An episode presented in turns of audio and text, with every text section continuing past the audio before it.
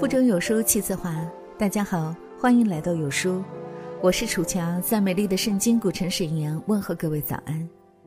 今天要和您分享的文章是：真正厉害的人从不着急。一起来听。老同学何源又出书了，让我们帮忙宣传。这让我想起毕业时那一段兵荒马乱的日子。那时寝室里的每个人都很焦躁不安。忙着在社会上找到一个落脚处，忙着各种面试，只有何远例外，他还是像往常一样跑图书馆，早出晚归。惠子笑他：“都这时候了，还跑图书馆呢？错过了招聘季，看你怎么办？”何远只是笑笑，继续的我行我素。后来我们都搬离了宿舍，只有何源坚持到了最后。他没找工作，而是回了老家，一直到现在。也没上过一天班。在他那个不太发达的小城，一个家庭供出一个大学生不容易。毕业后不去工作，而是整天窝在家里，让他遭受了不少异样的眼光。同龄人升职加薪、结婚生子，只有他的世界一片安静。就在我们都快要把他忘了时，他忽然如同一束火焰惊艳亮相，告诉我们他出书了。原来那些年，他一直坚持写作，默默耕耘，慢慢的和一些网站签约，然后出书，成为了青年作家，活出了一道亮丽的风景线。我问他是怎么做到的，他笑着说：“沉住气，不要着急，慢慢来，相信自己想做的事情，只要用心去做，或早或晚，总能做成。”《城南旧事》里有这样一段话。老师教给我要学骆驼，沉得住气的动物，看它从不着急，慢慢的走，慢慢的嚼，总会走到的，总会吃饱的。在这个追求速度、追求效率的时代，有多少人能说自己不焦虑、不浮躁，能够沉下心来，认认真真的做一件事？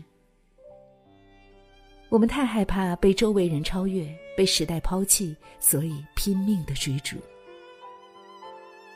新东方创始人俞敏洪当初考了三次才考上北大，但上了北大之后，他才发现，无论是学习成绩还是才艺，他都远远比不上身边的人。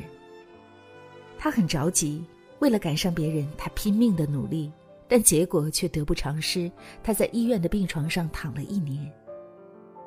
正所谓心急吃不了热豆腐，欲速则不达。躺在病床上，他想明白了。养一个好身体，慢慢来，才能来日方长。后来，他成立了新东方，现在的很多同事都是他曾经的大学同学。在任何一个领域，想要做出成绩，靠的不是一朝一夕的努力，而是大量持续的积累、深耕与学习。正所谓天道酬勤，努力够了，取得成功就是水到渠成的事儿。与其着急，不如沉下心来。慢慢努力。当一个人的人生格局和智慧达到一定的境界，外在的变动就很难影响他的心情。就像王阳明所说：“此心不动，随机而动。”只有拥有宁静的心境，把全部精力集中到具体的行动目标上，懂得知行合一，遇事方能从容。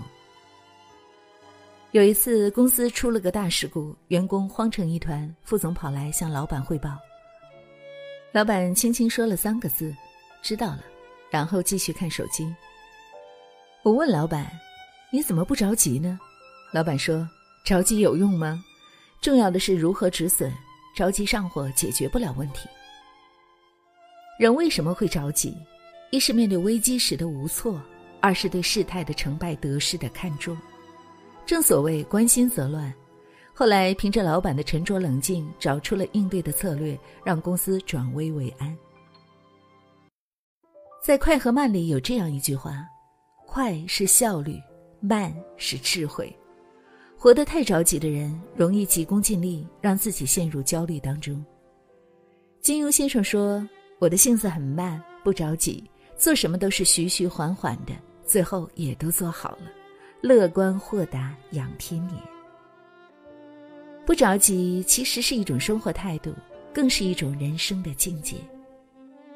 岁月本长而忙者自促，天地本宽而悲者自抑。愿我们每个人都能在这个浮躁的时代里，活得从容。好了，亲爱的小伙伴们，这就是今天要和您分享的美丽文字。读到这篇文章，忽然想起了木心先生的那首《从前慢》。从前的日色变得慢，车马邮件都慢，一生只够爱一个人。愿我们都能够享受这样慢慢从容的美好时光。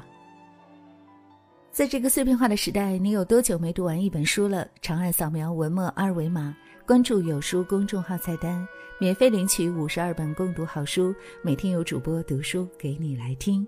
你在里面会找得到楚乔的声音哦。我期待和你的相遇哦。对于今天的文章，你有什么样的感悟呢？欢迎大家在留言区抒发自己的观点。当然，如果你喜欢这一篇文章，也麻烦您动动手指，为有书君、为楚乔点一个赞，感谢各位，我们下次再会喽。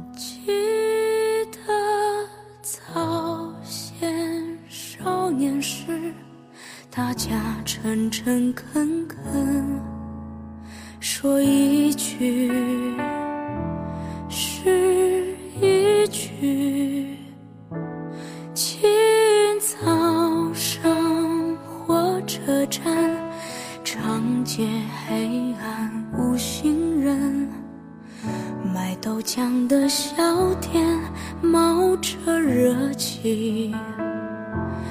从前的日色变得慢，车马邮件都慢，一生只够爱一个人。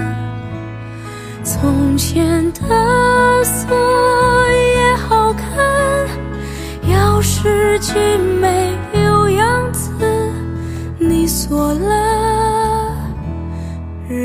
那就懂了。